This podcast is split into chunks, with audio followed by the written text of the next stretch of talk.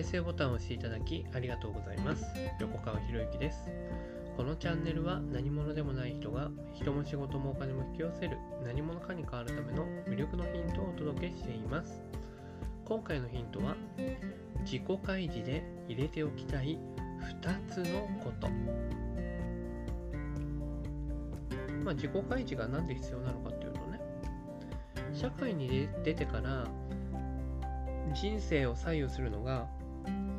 まあ、コミュニケーション能力になるわけですよね。じゃあ、そのコミュニケーションで一番大事なことは何かって聞かれたら、僕は自己開示だって即答します。まあ、話の聞き方とかいろいろね、コミュニケーション言われてますけれども、いろんな人見てて、別になんか話を聞く人が必ずうまくいってるかって言ったら、そんなこともなかったりするんですよね。その人が話をしてるのを聞きたいっていう人もやっぱりうまくいってるわけですよ。じゃあそういう人って何をしてるのかっていうと、まあいろんな人と関わっていますけれども、まあ、仕事も人間関係もうまくいってる人っていうのはやっぱりこの自己開示がうまいんですよね。で、なんで自己開示必要なのかっていうと、自分がこういう人間だっていうことを自己開示しないと、相手に勝手に誤解されたり相手も自己開示してくれないので共通の話題も見つからずコミュニケーションがうまくいかないわけです。自分が自己開示して相手も自己開示してくれる。でその相手の自己開示に合わせて話を進めるのが最強のコミュニケーションになるわけです。なのでその第一歩としてね自己開示をテーマに音声を取っているわけです。僕がこうやって音声を取ってるっていうのは、この音声を通じて僕があなたに対して自己開示してるわけ。で、その音声に対してあなたが返信してくれるってことは、あなたが僕の自己開示を受け入れてくれたと同時にあなたも自己開示をしてくれてる。でそしてあなたからいただく感想をもとに次の音声を出していく。っていったらこうやり取りが、ね、キャッチボールが始まっていくじゃないで。も逆に言うとね、これ自己開示をしました。でも何も反応がないってことは、その自己開示は受け入れられてないっていうことにもなるわけです。まあまあ、でもね、やっぱりこう、音声の感想とかね、書くのもやっぱりめんどくさいなっていう気持ちもすごくわかります。だからこうやって聞いてくださるだけでも本当ありがたいなと思うんでね、まあ、もし本当にね、あ、これはちょっと返してみようかなって思ったら LINE の方からね、感想とかいただけるとありがたいです。はい。ということで、じゃあ自己開示で何を入れれば自己開示になるのかっていうね。でその2つのことについてお話をしていきます。まずは1つ目。1つ目は自分の好きな話自分の好きなことを入れてください。相手に対して何かご趣味ありますか？とか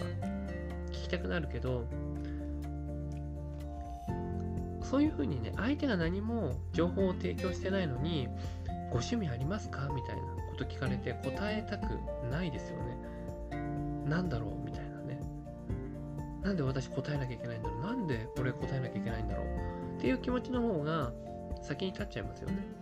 だから先に言っちゃうんですよね。だから例えば好きな、ね、音楽とか聞きたいんであれば、ね、自分から先に、ね、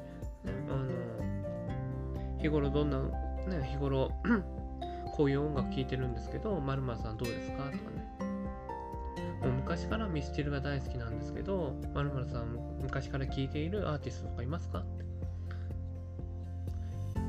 最近の流行りとしてね、夜遊び、ね、最近の流行りの曲についていくために夜遊び一生懸命聴いてるんですけど、まるさんの最近の流行りの曲って何ですか？みたいな。っていう風に聞いたら、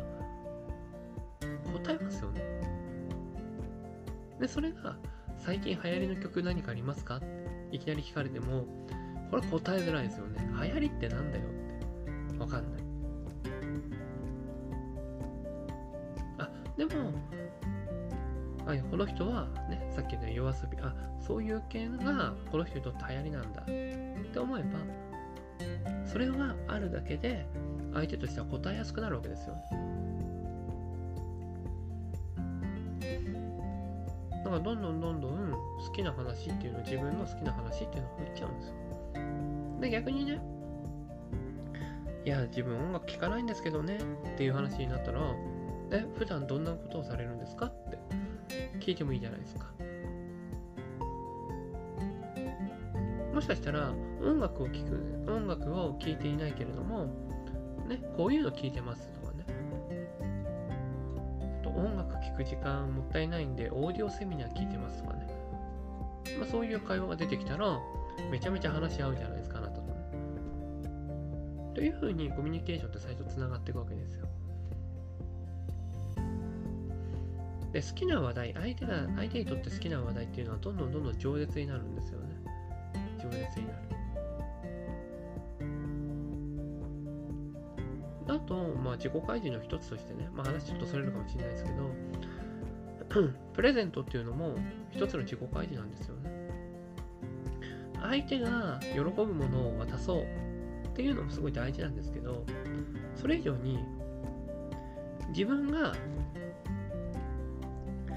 きなものを渡す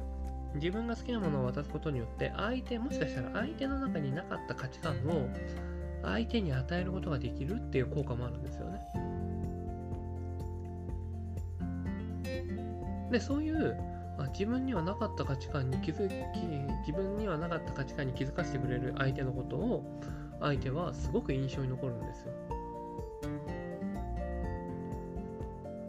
というふうにまずは自分の好きな話をどんどんどんどん振っちゃっていいですよ。振っちゃっていい。ただし、まあ自慢になっちゃダメですけどね。ここは気をつけないといけないですけどね。で、二つ目。二つ目は、弱みを晒すなんですよね。弱みを晒す。え？って思うじゃないですか。えー、なんか弱みを晒したら、相手から、ね、こう弱くて、無能な人間だと思われるんじゃないか。もしかしたらあなたは思われるかもしれないですけどでも逆にね他人が弱みを出している話を聞いた時あなたどう思いますかってことなんですよね。これね面白くて人が弱みを話している。それを聞くとねほとんどの人はこの人は勇気のある人だって思うんですよ。めっちゃギャップありません？自分はね、自分が読みを話すと相手に弱くて無能なんじゃないのこいつって思われるかもしれない。みたいに捉え。でも、他人が弱みを晒していると、この人は自分の弱みを認識していて、堂々としていて、勇気があり、強い人なんだなって自信がない、ね、自分自信ありませんっていうんだったら、ね、より自己開示した方がいいんですよ。どんどんどんどん弱みを晒した方がいいんですよね。ただしなんですよね。ただし、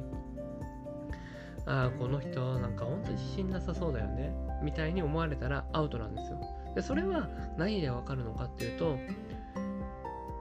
姿勢なんですよね。姿勢。本当に自信ある人って、まあ自信なくてもいいんだけど、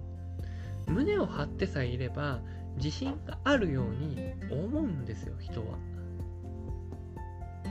胸を張ってさえいれば。だけど弱みを話すとか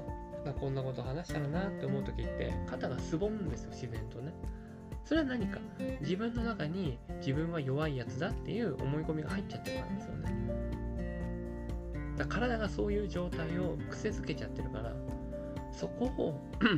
癖づけた状態で話すんじゃなくて胸を張って堂々と弱みを話すんですよ。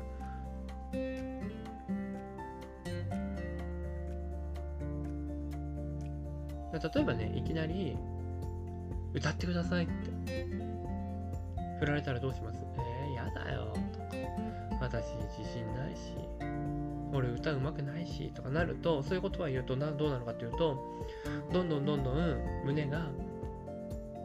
肩がね丸くなって胸がしぼんじゃうんですよ。ねだかまあ、そんな時に、ね、堂々として歌い始めたらどう思うか。下手くそでもいいんですよそういう場合って。見てる方はねやってるだけでこの人すごいと思われるんですよ。すごいと思う。上手い下手どうでもいいんですよ。普及に振られてやれるのがすごいってなるだから弱さを晒すと信頼になるんですよでそこで、ね、な弱みを晒すってことは、なんか分からないことあったりするじゃないですか。ね、例えば KPI とかね、言葉を求められたりとかね。で、そこで、分からないけれども、うん、分からないって思われるのが嫌だなってなるんじゃなくて、も堂々とすいません、KPI って何ですか？って聞ける。で、相手からすれば、あ、堂々と言えばね、堂々と言えば、あ、自分の、ね、相手をね、相手が知ってるものだと思って話していたなって相手に気づかせることができる。逆に、そんなのも知らねえのかよっていうような相手とはお付き合いしない方がいいですからね。だからあえて分からないことは分からないっていうその分からないって言った時の相手の態度を見て判断するっていうのも一つ大事なんですよね。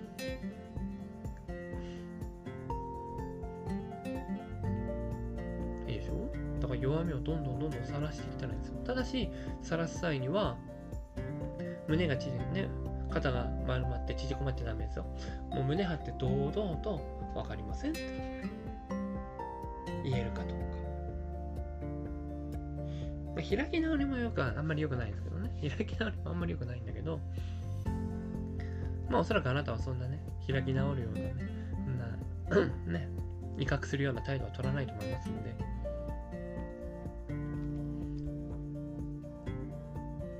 で、そうやってこの2つですよね。自分の自己解除の中で自分の好きな話をまず自分から振っていく。